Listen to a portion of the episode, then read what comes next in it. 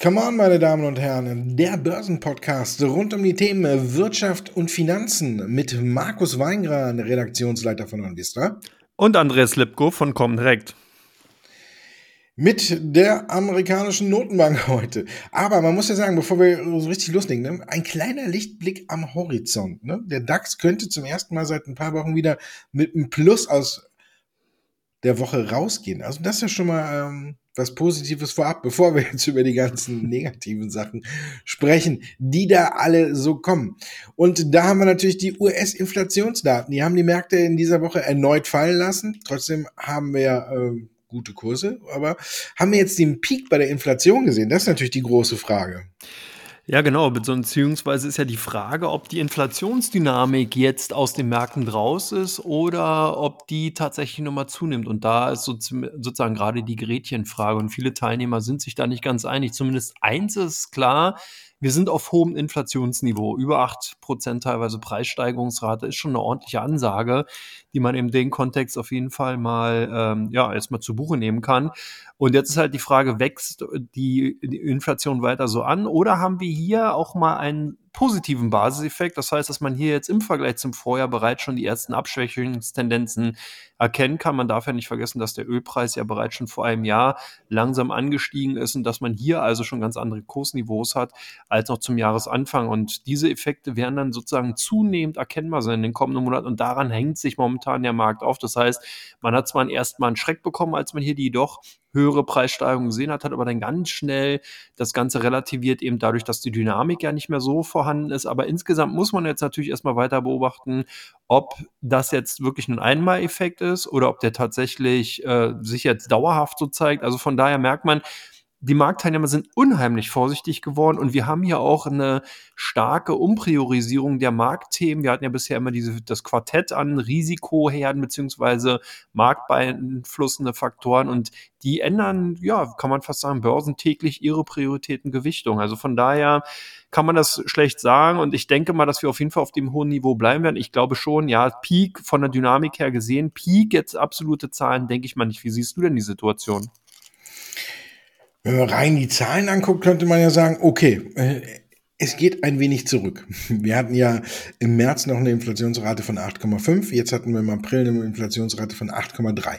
Also schon mal ein kleines Stück weniger. Auf der anderen Seite hatten die Experten aber nur 8,1 auf der Rechnung und deswegen sind die Inflationsdaten im Grunde genommen ja nicht so gut angekommen und haben tatsächlich die Wall Street wieder tief ins Minus gedrückt und der DAX ist dann am nächsten Tag hinterhergefallen. Von daher gesehen, ja, musste man sagen, okay, vielleicht könnten wir den Peak erreicht haben, aber ich sehe es auch ähnlich wie du. Ähm, ich denke, wir werden vielleicht nicht mehr die 8,5 sehen, aber ob wir jetzt direkt, äh, sag ich mal, eine weiter abflachende Tendenz sehen, da bin ich mir noch nicht so sicher. Wenn wir heute auf den Ölpreis gucken, ist der 3,2 Prozent im Plus und wir nähern uns schon wieder der Marke von 100 10 Dollar je Barrel. Also von daher kann man da sagen, der Ölpreis ist eher weiterhin im Aufwind wieder. Und das wirkt sich natürlich dann auch wieder negativ auf die Inflationsrate aus. Also ich glaube nicht, dass wir jetzt so ein kontinu kontinuierliches Abflachen der Inflationsrate sehen, wie zum Beispiel dann jetzt im, im, äh, im Mai 7,8 oder irgendwas, sondern ich glaube, das ist vielleicht jetzt ein wenig stagniert, Tendenz eher ein bisschen fallend, aber mh, hm, nicht so stark wie von den Experten vorhergesehen. Und dann kommen wir natürlich wieder in die Bredouille, äh, was, wie reagiert die FED da drauf? Wird sie wirklich nur einen kleinen Schritt machen? Nach den Daten ist ja jetzt auch schon wieder die Diskussion losgegangen. Geht es dann wirklich wieder nur äh, diesen großen Zinsschritt oder gibt man vielleicht sogar 0,75 Prozent nach oben?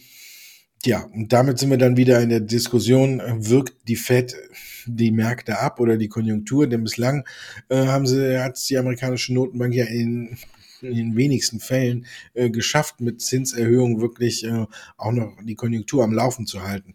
Also von daher ist das Problem noch da. Ich denke aber, wir kennen das ja, vielleicht wird es jetzt mal ein paar Tage, ein paar Wochen zur Seite geschoben. Da sind die Anleger ja manchmal auch ganz groß drin, äh, dass man die großen Probleme einfach mal ausblendet. Wir haben es beim Handelsstreit gesehen. Irgendwann war es eine olle Kamelle und hat keinen mehr interessiert. Und vielleicht wird es bei den Inflationsdaten, ähm, sage ich mal, zumindest bis zur Veröffentlichung der nächsten, und da haben wir jetzt noch mal fast vier Wochen Zeit, ähm, zumindest ein klein bisschen ausgeblendet, dass wir eine leichte Erholung an den Märkten sehen. Aber ich bin äh, immer noch davon überzeugt, dass wir noch nicht über dem Berg sind. Also ich glaube, eine Entwarnung zu geben, zu, ist, glaube ich, zu früh. Zu sagen, so, das war's jetzt und jetzt äh, sind die Märkte wieder äh, groß unterwegs. Ich glaube, alle, die raus wollten, sind jetzt raus. Wir haben eine eher überverkaufte Lage, als dass noch viele den Markt verlassen wollen.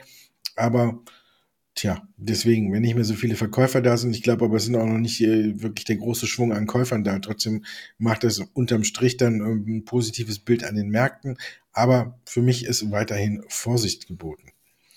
Und unter der Woche hat sich dann auch die EZB zu Wort gemeldet und äh, war ja bislang immer angedacht, dass man erst äh, die Anleihenkäufe auslaufen lässt und danach erst an die Zinsen rangeht. Jetzt gibt es den einen oder anderen, der schon sagte, bereits im Juli, obwohl die Anleihenkäufe dann noch laufen, wird an der Zinsschraube gedreht. Ist das für dich in den Märkten schon eingepreist, dieser Schritt? Ja, kann man schon sagen. Man sieht es also wirklich schon bei den Zinsfuture, beziehungsweise sieht man das dann eben auch schon für jeden Endverbraucher oder Konsumenten bei den Baufinanzierungszinsen. Die sind nämlich auch schon angestiegen. Das heißt, die eine Leitzinserhöhung, die zumindest mal für Juli avisiert ist, die ist auf jeden Fall drinne. Die Terminmärkte haben teilweise sogar schon die 75 Basispunkte eingepreist bis zum Jahresende. Das würde also bedeuten, dass die äh, EZB hier zumindest so ein bisschen Raum wieder hat, um auf der einen Seite natürlich durch die Klaviatur des Wordings so ein bisschen die Marktteilnehmer auch wieder, na, wie soll man sagen, hinhalten zu können, auch mal zu schauen, wie sich die Inflation weiterentwickelt, was eben allein durch die Maßnahmen der FED so passiert. Des Weiteren hat man, du hast schon bereits gesagt, natürlich auch ganz wichtig noch Zeit, um das Anleihekaufprogramm entsprechend vernünftig beenden lassen zu können. Hier hängen ja gerade die südeuropäischen Staaten und Unternehmen sozusagen an der Zitze der EZB und profitieren ja davon, dass man durch die Anleihekaufprogramme hier ein künstliches Nachfrageniveau schafft eben und dadurch natürlich die Refinanzierungskosten vieler Staatsanleihen beziehungsweise auch Unternehmensanleihen einfach niedrig hält. Und da muss man halt sehen, was das natürlich dann auch für konjunkturelle Auswirkungen zum Beispiel auf die Unternehmen und Staaten Italien, Spanien, Portugal, Griechenland haben werden. Also von daher denke ich mal, 75 Basispunkte in diesem Jahr, ja, sind eingepreist. Und ähm, jetzt ist natürlich nur die Frage, wie schnell, wie, ja, vor allen Dingen, ähm, ja, wie schnell, was für eine Dynamik dahinter steht und vor allen Dingen natürlich, wie man das entsprechend bei dem Wording, bei den Ankündigungen verpackt. Wie siehst du denn die Situation, Markus? Ja, ich glaube, es ist zum gut, zumindest am Aktienmarkt angekommen. Ne?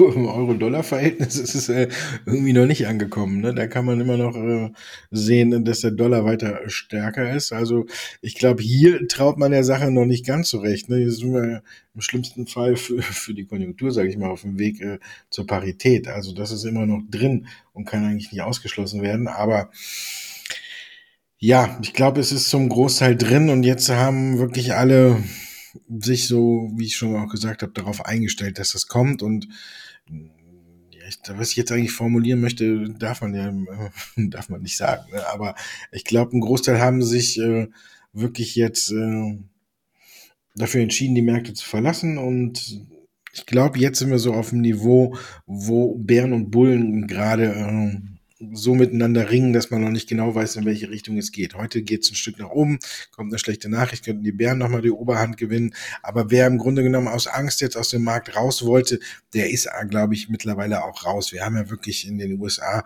jetzt zwei Tage lang fast wirklich panikartige Verkäufe gesehen, ähm, die auch übergegangen sind. Jetzt hat man ja wirklich auch gnadenlos Aktien abgestraft, wo man es vielleicht so nicht erwartet hätte, wenn man sich ähm, Cybersecurity-Aktien anguckt, dann waren die jetzt als nächstes dran, obwohl es aus der Branche, weiß Gott, keine schlechten Zahlen oder äh, schlechte Nachrichten gab. Aber die sind einfach dann auch mitverkauft worden. Es ist wirklich quasi alles, was irgendwie risikobehaftet war oder sein könnte, muss man ja fast schon sagen, ist aus den Depots geflogen. Von daher glaube ich schon, dass wir jetzt zumindest eine Basis finden können, auf der man sich entscheiden kann, in welche Richtung es weitergeht und man nicht mehr sagen kann, ähm, wir sind nur im Abwärtszug, wir sind nur im Bärenmarkt. Ich glaube, wir sind ähm, ja im Scheideweg. Wenn jetzt keine wirklich richtig schlechten Nachrichten mehr kommen, glaube ich, dass wir zumindest einen Seitwärtstrend mit einer leichten Erholung Tendenz leichte Erholung einbiegen können, als dass wir jetzt nochmal wirklich einen richtigen Abwärtsschub nach unten sehen. Also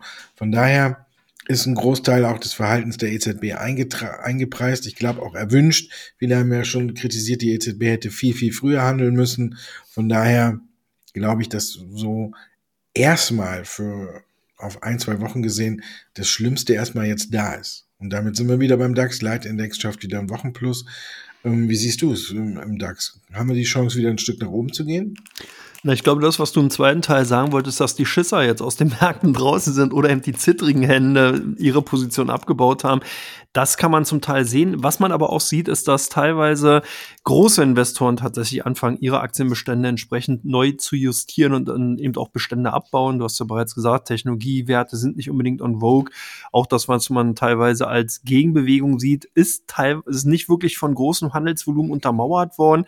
Und wir befinden uns theoretisch noch in einer ganz klassischen Gegenbewegung im aktuell noch gültigen Bärenmarkt. Das muss man einfach sehen. Der Abwärtstrend ist noch intakt, der seit Jahresanfang gültige. Und von daher muss man hier wirklich noch aus meiner Sicht daraus zumindest vorsichtig, äh, Vorsicht walten lassen. Also Vorsicht ist die Mutter der Porzellankiste, auch in diesem Fall.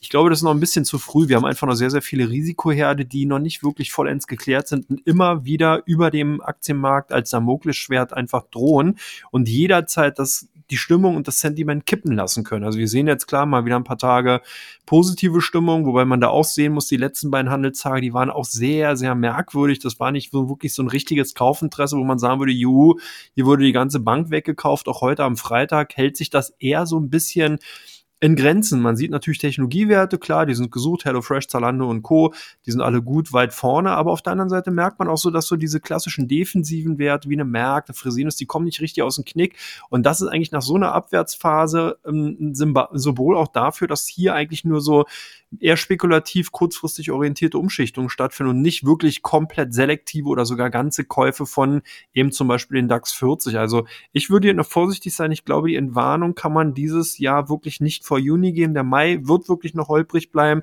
hohe Volatilität und könnte auch nochmal den einen oder anderen Rückschlag aus meiner Sicht daraus zumindest zur Folge haben. Wie schätzt du denn die Situation ein, Markus? Ja, ich wollte nicht sagen, die Schisser sind aus dem Markt, sondern ich wollte sagen, die Märkte haben sich zum großen Teil ausge. Ähm, ne?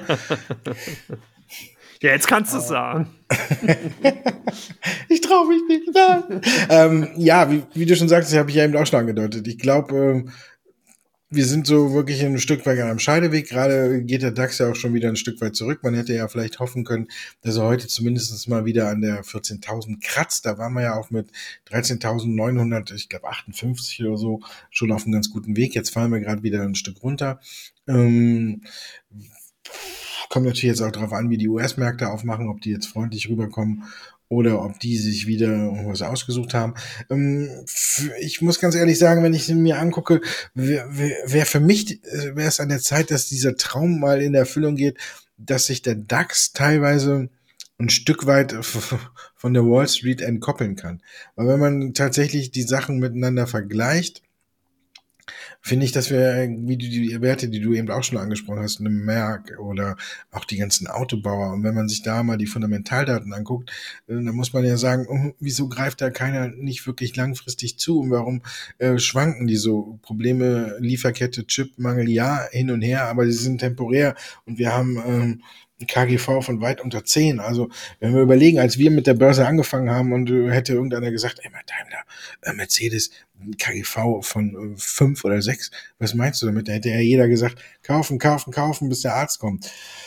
Von daher würde ich mir teilweise wünschen, dass sich hier der Markt, äh, der deutsche Markt ein Stück weit entkoppelt. Wird er aber natürlich nicht machen. Die, da, die Wall Street wird immer der äh, Leitzug, die Lokomotive der internationalen Börsen bleiben. Und ich gucke gerade drauf, zumindest heute zu Handelsbeginn geht es auch wieder 200 Punkte im Dow nach oben. Der S&P liegt ein Prozent vorne. Also von daher ist es zumindest ein wenig freundlicher. Aber wirklich, wie du schon sagtest, eine komplette Entwarnung äh, würde ich auch nicht geben. Ich gucke immer manchmal mir die Charts an und ich denke, bei vielen hat man die Gelegenheit tatsächlich auf eine zweite Chance. Wenn man so guckt, teilweise kratzen einige Werte schon wieder am Corona-Tief und jetzt zu sagen, dass es wirklich schlimmer ist als vor Corona-Pandemie oder mit dem Ausbruch der Corona-Pandemie, finde ich jetzt auch nicht. Und von daher kann man sich solche Aktien äh, mal angucken oder vielleicht auch schon mal ins Depot holen, wenn man langfristig orientiert ist. Denn wir wissen ja auch, den genauen Einstiegszeitpunkt, den wird man nicht treffen. Und wie du auch schon sagtest, es braucht nur eine schlechte Nachricht aus dem Ukraine-Russland-Konflikt geben, die die ganze Lage noch ein weniger, noch ein Stück weit eintrübt und dann werden die Märkte darauf mit Sicherheit äh, auch nochmal sehr sensibel reagieren. Von daher ist es wirklich viel zu früh zu sagen, wir sehen wirklich eine Trendwende. Wir sehen eine Gegenbewegung im Bärenmarkt, hast du schön erklärt, muss ich nicht alles nochmal runterbeten. Und ich bin auch der Meinung, es ist nach wie vor Vorsicht geboten. Ich bin aber auch der Meinung, dass man selektiv bei dem einen oder anderen Wert,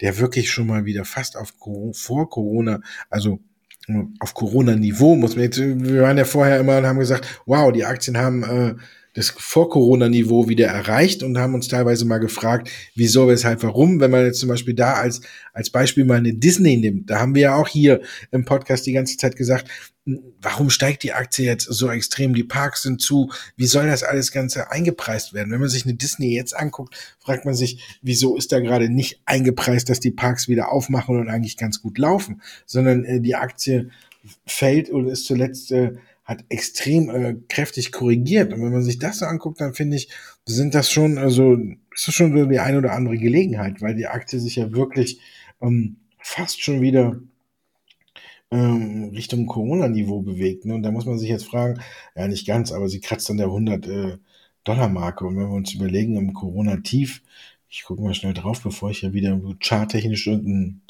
einen Schmuh erzähle, wir sind jetzt bei 104 und im Corona-Tief lag die Aktie bei 85 Dollar. Also von daher muss man sagen, hier finde ich, haben wir jetzt, sehen wir jetzt zum Beispiel auch eine Übertreibung nach unten. Ist natürlich nicht ausgeschlossen, dass die Disney-Aktie noch unter 100 Euro abtaucht, äh 100 Dollar abtaucht und tatsächlich das Corona-Tief nochmal testet. Aber im Grunde genommen, wenn man es vergleicht vom Niveau her, ähm, oder vom aktuellen Stand jetzt, die Parks haben wieder offen, die Kinos werden wieder voller, die Filme kommen wieder an, der Streaming-Dienst von Disney im Vergleich zu Netflix wächst, dann frage ich mich, wieso kann die Aktie auf dem Weg sein äh, Richtung Corona-Tief? Sie ist ja nur alleine mit dem Streaming-Dienst quasi von 85 äh, im Tief von 85 Dollar im Hoch auf fast 190 gestiegen. Also da muss ich dann wiederum sagen, ähm, hier finde ich, ist dann wieder so ein bisschen verkehrte Welt und hier sehen wir eine Übertreibung in die andere Richtung und da finde ich, ähm, kann man tatsächlich äh, schon mal überlegen, ob man das Ganze nicht ein wenig ausnutzt. Klar ist nicht ausgeschlossen, dass es noch ein Stück weiter nach oben geht, äh, nach unten geht. Wie gesagt, wenn schlechte Nachrichten kommen, aber ich finde insgesamt sehen wir bei einigen Aktien schon Chancen. Und wie wir andere Aktien sehen, das klären wir jetzt in einem zweiten Teil, wo es um Ihre Fragen geht.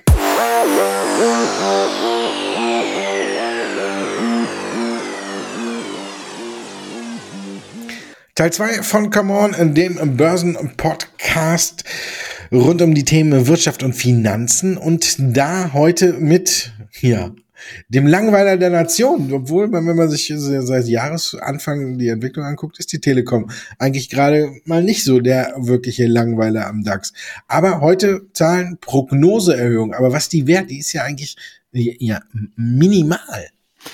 Ja, aber insgesamt kann sich durchaus sehen lassen. Du hast bereits gesagt, die Telekom hat ja auch diesen klassischen defensiven Charakter und ist damit so ein bisschen des Börsianers Liebling zumindest mal in 2022 geworden.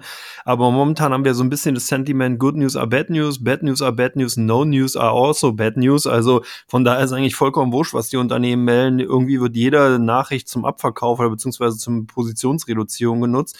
Und so kann man auch ein bisschen den Eindruck bei der Telekom haben. Da sind natürlich sehr, sehr viele Sondereffekte, die rausgerechnet werden müssen. Man hat sich vom Glasfasernetz getrennt. Man hat teilweise Geschäftsaktivitäten in den Niederlanden und Rumänien verkauft. Also hier sind ganz, ganz viele Dinge, die es ein bisschen schwer machen, jetzt hier wirklich einen direkten Vergleich zu machen. Aber wenn man mal so guckt, können sich die Zahlen eigentlich zumindest mal dahingehend sehen lassen, dass man bei den EBITDA-AL, also den, ähm, den Zahlen vor Abschreibung Leasing inklusive Leasingkosten 36,6 Milliarden Euro äh, vorlegen konnte und das wesentlich besser ist, als man erwartet hatte. So sieht's also auch aus, wenn man sich die Ergebnisse anguckt vor den, äh, dem Herausrechnen der endgeregte Vermarktung. Da sieht's mit 35,6 Milliarden immer noch sehr gut aus. Das heißt, man hat hier wirklich von der rein operativen Seite der als Kommunikationskonzern entsprechend diese hohen äh, Gewinne beziehungsweise Umsätze erzielt. Und so zieht sich das Ganze durch, selbst wenn man sich eben auch noch die ähm, Gewinne, die freien, den Cashflow anschaut, ebenfalls hoch. Also man profitiert natürlich hier auch von der Tochter T-Mobile USA, beziehungsweise dann eben natürlich auch davon,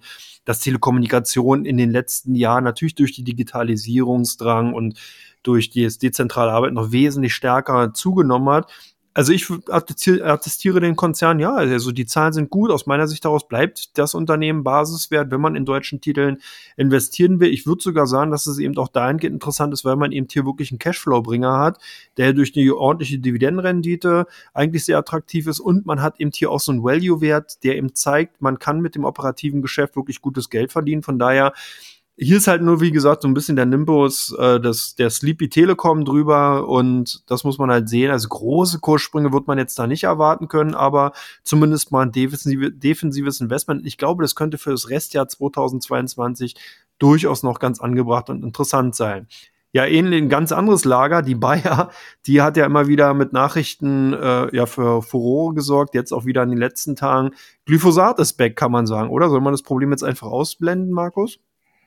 Ja, anscheinend tun es die Anleger ein wenig, ne? Aber gute Nachrichten gab es ja nicht. Aber es ist ja, ähm, ja, the same procedure as uh, every. Mh, hm, Every Year. Ja, das Thema ist halt immer noch da, es ist präsent und es gab äh, zum einen in dieser Woche gute Zahlen bei Bayer, wo man sagen muss, okay, Bayer ist wirklich sehr gut unterwegs und auf der anderen Seite gab es halt eben wieder eine schlechte Nachricht bezüglich Glyphosat und das hat die Aktie wieder drehen lassen, aber mittlerweile mh, hm, ist diese, diese Delle, diese Glyphosat-Delle im Kurs auch schon fast wieder äh, ausgebügelt. Und man muss ja sehen, Bayer ist, wenn wir schon über die Telekom sprechen, die ist, glaube ich, auf äh, Platz drei der besten Aktien im DAX. Da ist nur die deutsche Börse noch besser. Und daneben kommt äh, schon Bayer und die haben in diesem Jahr schon über 30 Prozent jetzt zugelegt. Also wirklich, ähm, Bayer wird so ein Stück weit als Nachholpotenzial sicherer Hafen ausgemacht. Und wenn man sich dafür entscheidet, das zu machen, was ich auch gut finde, muss man halt eben damit leben, dass es ab und zu Rückschläge gibt, weil man dieses Thema Glyphosat eben noch nicht ähm, zu 100 Prozent aus dem äh, rausbekommen hat aus dem Konzern. Jetzt war es so, dass die US-Regierung dem Supreme Court, also dem höchsten Gericht in den USA, empfohlen hat, den Bayer-Fall nicht anzunehmen. Bayer hatte einen Fall, wo es um Schadensersatzklagen oder um eine Schadensersatzklage geht, jetzt eben das Supreme Court angerufen, in der Hoffnung, dass die entweder tatsächlich feststellen, dass Glyphosat eben nicht krebserregend ist, weil der hat Bayer ja genügend Studien und die Kläger sagen ja eben genau das Gegenteil. Und da hat Bayer jetzt gehofft, dass hier ein Urteil vom höchsten amerikanischen Gericht mit äh, Signalwirkung für alle anderen Fälle geschaffen wird.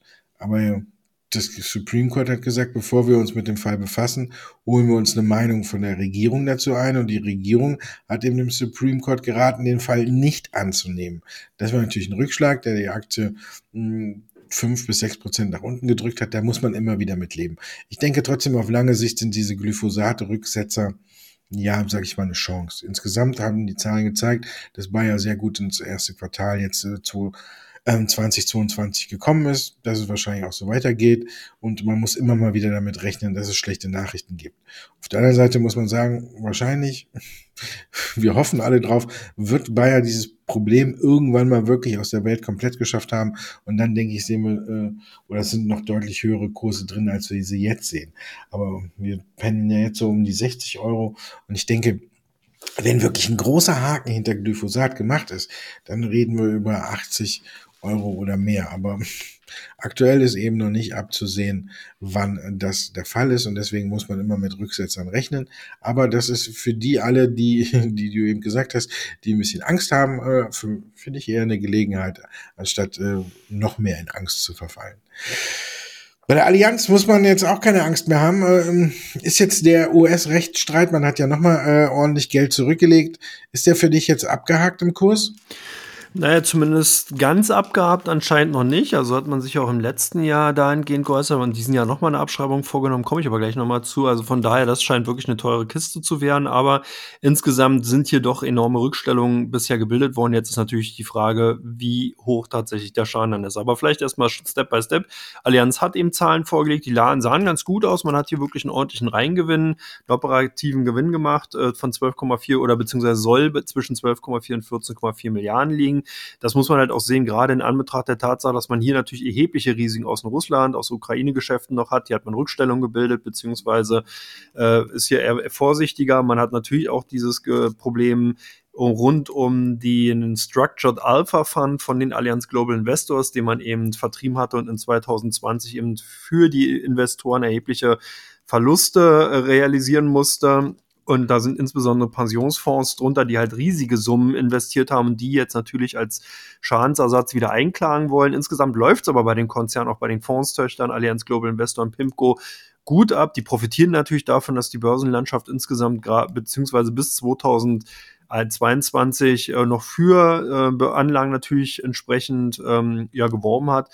Und äh, es scheint zumindest so ganz gut zu sein. Jetzt muss man nochmal ganz dezidiert natürlich auf diesen Schadensfall gehen. Und da muss man halt sehen, dass der Konzern bereits im vergangenen Jahr 3,7 Milliarden zurückgestellt hat und jetzt nochmal 1,9 Milliarden äh, dazu getan hat, sodass man jetzt insgesamt 5,6 Milliarden Euro zurückgelegt hat. Das ist natürlich ein ordentlicher Humpen. Führt natürlich auch dazu, dass der operative Gewinn jetzt im ersten Quartal doch ordentlich unter die Räder gekommen ist. Und das haben die Anleger auch erstmal quittiert. Also man muss halt wirklich feuchtig sein. Wir haben es gerade bei Bayer ja schon mal gehört, dass natürlich Klagefälle in den USA nicht unbedingt äh, günstig sind und dass hier noch relativ teuer sein kann, denn sonst hätte ja auch Allianz hier nicht entsprechend nachgelegt.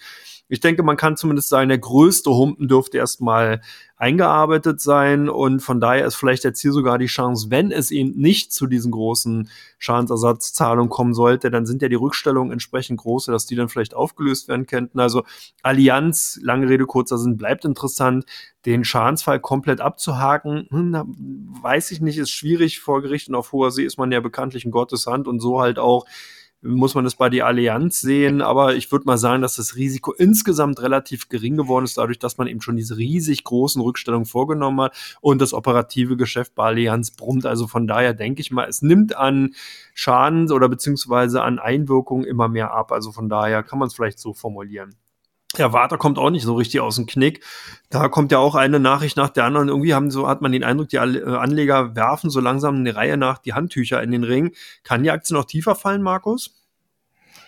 Ich glaube schon, weil, wie du sagst, nicht nur die Anleger werfen das Handtuch in den Ring, mittlerweile ziehen auch die Analysten ein, ein Stück weit nach und äh, senken äh, ihre Kursziele. Zum Beispiel hatte JP Morgan das Kursziel jetzt von 113 auf 95 Euro gesenkt. Okay, da ist jetzt immer noch äh, Luft nach oben, wenn wir gerade sehen, dass wir uns bewegen im, im Bereich von äh, 75 Euro. Dann haben wir ja natürlich äh, noch Luft nach oben. Aber insgesamt gesehen äh, sind jetzt, äh, wenn man das durchschnittliche Kursziel anguckt, sind wir gerade mal noch ähm, 90 Euro. Und da finde ich, äh, ist immer noch die Chance da, dass die Aktie noch ein Stück tiefer fallen kann. Jetzt kann man darüber streiten, ob es nicht geht äh, oder ob sie wirklich tief genug gefallen ist, aber äh, mir fehlt gerade die Fantasie. Jetzt haben wir auch noch äh, rückläufige Umsatzzahlen gesehen, also dass der Umsatz ein Stück weit zurückgegangen ist. Unterm Strich war auch ein bisschen weniger. Und man hält zwar an der Prognose fest fürs laufende Jahr, aber man muss jetzt sagen, damit Warta das schafft, äh, müssen sie sich schon ein Stück weit strecken. Also da muss die Situation insgesamt auch schon besser werden. Und was natürlich die Aktie lange Zeit wirklich immer auf die, etwas höher gehalten hat, ist auch äh, die Fantasie, gewinnt man neue Autokunden für die äh, V4 Drive Rundumzelle oder Rundzelle, ähm, wo man ja äh, in Sachen E-Mobilität äh, den nächsten Wachstumsmarkt ansteuern muss. Da hat aber bis jetzt unterm Strich nur zum kleinen Teil Porsche zugeschlagen und wenn, ähm, und ansonsten hört man nichts. Klar ist, wenn man wirklich jetzt einen großen Kunden, sagen wir mal Mercedes, BMW oder VW hier an Land ziehen würde und sagt, äh, ja, wir setzen auch auf die V4 Drive Grundzelle, dann würde das natürlich den Kurs wieder nach oben beflügeln, dann würde wieder neue Fantasie entstehen. Aber die Frage ist halt eben nur, wann kommt da der nächste Kunde und von welchem Niveau aus kommt der Sprung jetzt? Wir sehen das übliche Bild bei Warta. Ähm, vor den Zahlen war ein wenig Verunsicherung und der Kurs ist ein Stück gefallen. Ähm, und dann kamen die Zahlen und der Kurs ist extrem gefallen.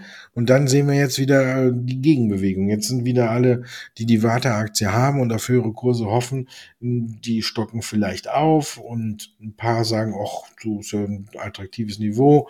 Ähm, kann man ja jetzt auch mal ein paar kaufen. Vielleicht kommt da ja wieder was. Ja.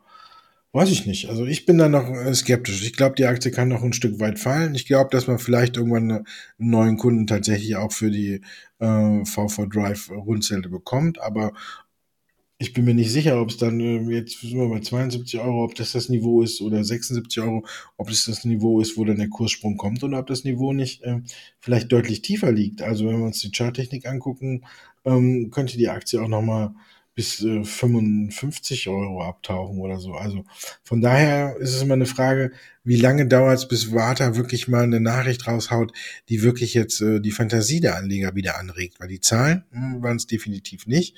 Und jetzt legen die Analysten so ein Stück weit nach und senken die Kursziele. Und deswegen glaube ich, die Aktie könnte tatsächlich noch ein Stück tiefer fallen. Äh, bei SMA Solar konnte man das auch äh, annehmen nach den Zahlen, aber mittlerweile äh, zieht sie wieder an. Was ist los? Äh, haben die Zahlen doch gar nicht so viel Fantasie gekostet?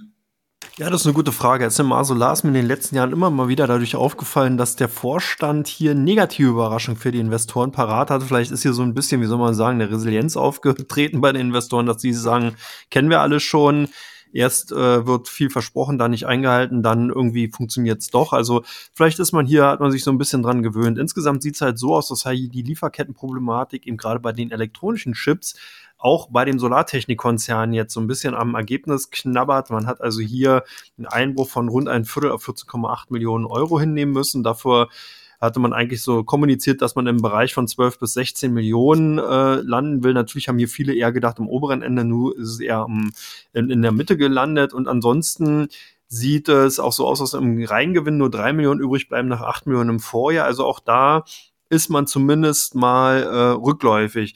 Jetzt ist natürlich die Frage, wie sich die Zukunft darstellt. Und da hat der Umsatz, äh, hat der Vorstand so ein bisschen auch, sag ich mal, Balsam verteilt und eben darauf hingewiesen, dass man zumindest mal die produktbezogenen Auftragsbestände dahingehend abarbeiten kann, dass man tatsächlich die dann auch als Umsatz verbuchen kann. Und das kann sein, dass man hier eben doch einige Analysten damit so ein bisschen zur Ruhe stellen konnte, dass auch viele davon ausgehen, dass das Geschäft dann eben auch zum Jahresende sowieso wieder eher äh, reibungsloser verlaufen kann, weil man einfach davon ausgeht, dass eben die Lieferkettenproblematik ein temporäres Problem ist, was sich vielleicht zum Jahresende eben auflösen könnte. Also man hört schon viele vielleicht Wenn und Abers, aber so ist Börse halt dann auch nur mal und es kommt eben darauf an, wie die Investoren es sehen. Die sehen zumindest mal so, dass die Chancen Chancen gut stehen, dass sich äh, zumindest einige Probleme, die ja nicht hausgemacht sind, sondern wirklich extern sind, zumindest mal neutralisieren könnten, sodass man hier etwas aufgeschlossener den Aktien gegenübersteht. Ich würde ein bisschen vorsichtig walten lassen, weil mir sowieso der ganze Sektor nach wie vor sehr hoch bewertet erscheint. Aber gut, da muss man eben sehen, die Investoren sehen es anders, die Börse hat recht und so ist es nun mal.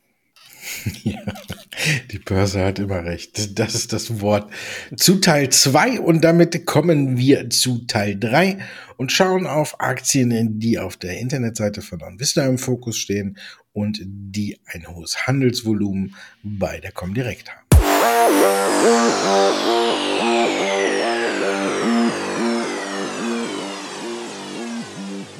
Teil 3 von Come On, meine Damen und Herren. Wir steigen direkt ein und bei der Comdirect geht es um die Aktie von Ziltronic. Kommt die à la der Nasdaq wieder weiter unter die Räder oder sagt man hier, oh, genug ist genug, man kann mal wieder ein paar kaufen?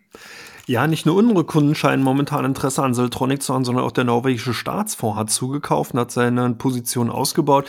Und die sehen eigentlich zumindest auch ganz interessant aus, wenn man sich die Bewertung von Siltronic ansieht und halt auch das Geschäftsfeld, in dem natürlich Siltronic äh, tätig ist. Dann kann man nachvollziehen, dass die meisten Kunden von uns hier tatsächlich auf der Käufseite in der letzten Woche zu sehen war, nachdem die Aktie doch sehr, sehr stark eben an Kurswert auch verloren hat, sind hier zumindest mal zaghafte Käufer zu sehen gewesen. Bei euch die Aktien von AMC, äh, Meme Stock wieder on Vogue. Warum? Die sind wieder eingestiegen, ja. Da gucken die Leute halt immer wieder drauf. Ne? Wenn man sich den Kursverlauf anguckt, dann ist es ja eigentlich, wenn man es sich so anguckt, ähm, mal wieder Zeit ne, für den nächsten Anstieg. Ne? Die Aktie ist unter 10 Dollar gefallen. Wenn wir uns das Ganze mal bei AMC wirklich angucken, dann ist es ja schon überraschend, äh, dass die Aktie wirklich ähm, so tief gefallen ist. Da hätte man ja nicht geglaubt, dass die wirklich ähm, so hoch zurückkommt. Ne? Ist natürlich schon mal ordentlich, dass sie ganz äh, so weit weg ist. Und heute zum Beispiel liegt sie wieder äh, im Plus und legt mal 10, ähm, 10% zu, aber mittlerweile wird es auch wieder ein bisschen weniger. Ähm, trotzdem, wir stehen bei äh, gerade mal 20 Dollar und im Hoch waren wir bei über 60. Also die Aktie ist auch total zurückgekommen. Und da muss ich sagen, ähm, finde ich auch ganz gut. Ähm, jetzt habe ich wieder Mist jetzt Die Aktie steht bei 12 Dollar. Ähm, und ich finde, das macht die Aktie tatsächlich interessant. Und vielleicht hat sie ihren Meme-Status damit auch so ein bisschen aufgegeben, weil vielleicht tatsächlich alle, alle Meme-Käufer jetzt äh, wieder abgezogen sind und wir nicht so eine Attacke sehen. Und wenn wir jetzt gucken, vergangene Woche kamen die Quartalszahlen und man muss sagen, äh, die waren äh, extrem ordentlich, die fand ich gut. Und von daher muss ich sagen, äh, kann man sich die Aktie durchaus mal in Ruhe angucken. Und wenn wir jetzt überlegen, ähm, ich würde auch schon gerne mal wieder ins Kino gehen und jetzt kommt noch, ähm, was alles noch an neuen Filmen jetzt so kommt, dann ist es super. Und vor allen Dingen hat äh, AMC auch mit den Zahlen gesagt, dass mittlerweile die Besucher ähm, 30 Prozent mehr pro Kopf ausgeben als äh, vor Corona. Also wer jetzt geht, hat nicht nur Hunger auf den Film, sondern auch auf Popcorn, Chips und alles, was zum Kinobesuch dazugehört. Und das, obwohl ja ähm, Inflation oder so man sagen könnte, uh, ist ja alles ähm, so hoch, aber nein, ähm, hier sehen wir tatsächlich, ähm, dass das Ganze sich ein bisschen aufhält. Und von daher gucken natürlich auch viele bei uns auf die Aktie und ich glaube, die ist tatsächlich einen kleinen Blick wert auf dem Niveau. Damit kommen wir zu ähm, Palantir. Darf man den Namen noch laut auf, äh, aussprechen? Sind ja mittlerweile unter, äh, unter Börsendebütniveau gewesen. Ja, also hier hat man natürlich auch ein Unternehmen, was Hoffnungsträger bei vielen jungen Börsianern war. Du hast gesagt, die sind ja vor kurzem, vor gut einem Jahr erst an die Börse gekommen, haben danach eine fulminante Kursrallye vollzogen, sind dann auf den harten Boden der Realität wieder zurückgekommen. Das hat anscheinend noch nicht gereicht. Die Realität oder der Boden der Realität scheint doch tiefer zu liegen, nachdem man die Quartalzahlen gesehen hat ist hier zumindest mal keine weitere Dynamisierung des positiven Ertrags zu sehen, sondern eher so eine Verlangsamung. Und das hat dazu geführt, dass hier doch sehr, sehr viele sich von den Papieren getrennt haben, weil sie hier wirklich Nettoabflüsse zu sehen sind. Und ich denke, hier muss wirklich das Unternehmen auch erstmal nachlegen, vielleicht durch die zweiten Quartalzahlen, wie auch immer, aber zumindest in dieser Woche hat es gereicht, um bei den ausländischen Aktien unter den Top 5 zu gelangen. Euch sind die Plug Power gesucht gewesen, hat man wahrscheinlich geguckt, warum der Plug Power der Stecker gezogen wurde, oder? ja, das waren die Zahlen. Ja klar, ähm, es gab Zahlen, es gab das übliche Bild und äh, ich habe bei uns einen Artikel dazu geschrieben und habe ihn betitelt mit The Same Procedure as Every Quarter. Und äh, ja, man erkennt weiterhin nicht, dass äh, Plug Power auf dem Weg ist äh, Richtung Profitabilität. Und das ist, was die Anleger, glaube ich, jetzt äh, so langsam aber sicher dann auch alle sehen wollen. Und das ist bei vielen Wasserstoffwerten nach wie vor nicht der Fall. Und auch Plug Power ist da keine Ausnahme. Der Umsatz ist gestiegen, operative Verlust ist größer geworden, das Minus unterm Strich ist größer geworden und dann kann man auch sagen, ja, die Auftragsbücher sind auch noch ein Stück voll. Das ist aber mittlerweile seit über einem Jahr immer wieder der Fall.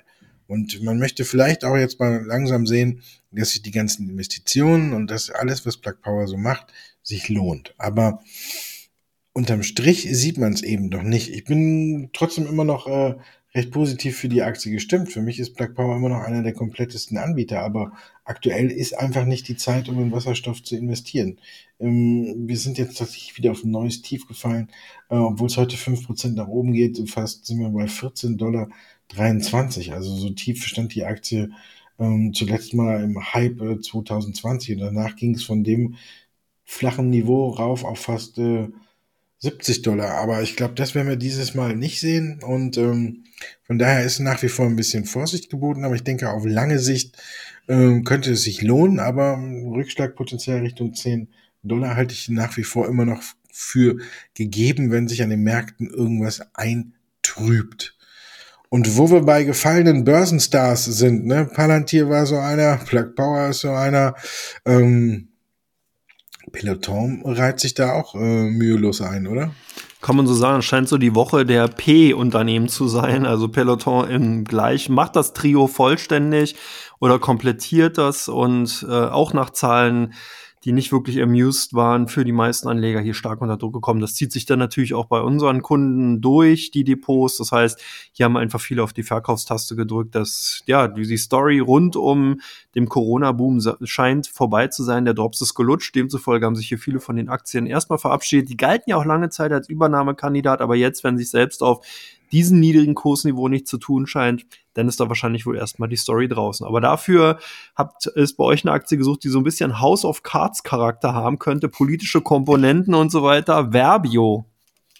Ja, Verbio liefert sich so einen schriftlichen Schlagabtausch mit äh, zwei Bundesministerin, ne, mit äh, Steffi Lemke, die für die Umwelt zuständig ist, und äh, mit Svenja Schulze, die für die Entwicklung zuständig ist in der neuen Regierung. Und äh, ja, beide haben äh, Verbio jetzt keinen Bärendienst erwiesen, indem sie darauf, äh, ja, darauf pochen, dass man eben äh, aus Getreide keinen Biokraftstoff mehr äh, herstellen soll. Und das hatte die, ja, Verbio-Aktie, die tatsächlich auf dem Weg war zum neuen Allzeithoch, nachdem man ja Ende April nochmal die Prognose angehoben hatte. Da war wirklich äh, Verbio ähm, auf dem Weg Richtung 90 Dollar und keiner hätte gedacht, dass es irgendwie, ähm, ja, schlecht ausgehen könnte. Dann kam eben äh, die Bundesumweltministerin und die Bundesentwicklungsministerin um die Ecke und haben halt eben gesagt, und da waren dann auch ähm, so Sätze dabei wie, niemand will beim Tanken dafür verantwortlich sein, dass der Hunger auf der Welt verschärft wird. Und, es muss aufhören, äh, dass wir Lebensmittel in den Tank packen. Verbio hat dann äh, erstmal mit einer eigenen Pressemitteilung zurückgeschlagen und äh, hatte die beiden äh, Bundesministerin kritisiert und hat dann mit den Zahlen nochmal nachgelegt, auch sehr plakativ und hat bei den Zahlen gesagt, niemand möchte Brot aus dem von Verbio eingesetzten Getreide auf seinem Frühstückstisch sehen.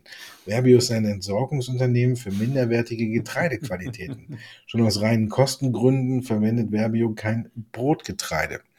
Darauf äh, jetzt äh, hat man mit Rekordzahlen und auch mit ein paar Spitzen wieder ge geantwortet und heute hat Steffi Lemke dann nochmal nachgelegt und hat auch nochmal gesagt, dass sie jetzt einen Gesetzesentwurf auf den Weg bringen möchte, der äh, nochmal einschränkt, wie viel Prozent ähm, des Getreidebestandes äh, tatsächlich für die Produktion von Biosprit ähm, äh, genommen werden darf. Mit aktuell liegen wir bei vier Prozent und sie möchte, äh, wenn es nach ihr geht, das Ganze auf null Prozent senken. Wir sehen mal, wie das Ganze aussieht. Äh, jedenfalls sind die Anleger hin und her gerissen. Kann man auch verstehen. Sollte die null Prozent wahrscheinlich kommen, dürfte es die Aktie nochmal extrem belasten. Ähm, man hat aber gerade auch eine Anlage in äh, Amerika äh, eröffnet und sagt, man plant fünf weitere Anlagen in den nächsten Jahren in Amerika. Also hier, wo man wahrscheinlich oder aktuell nicht so äh, scharf gegen äh, Biosprit vorgeht, wo auch man, äh, in Amerika darf man ja auch 15 Prozent beimischen, hier in Deutschland nur 10.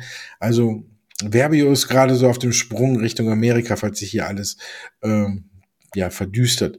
Insgesamt ist äh, eine Unsicherheit auf dem Kurs, die man nicht so genau einschätzen kann.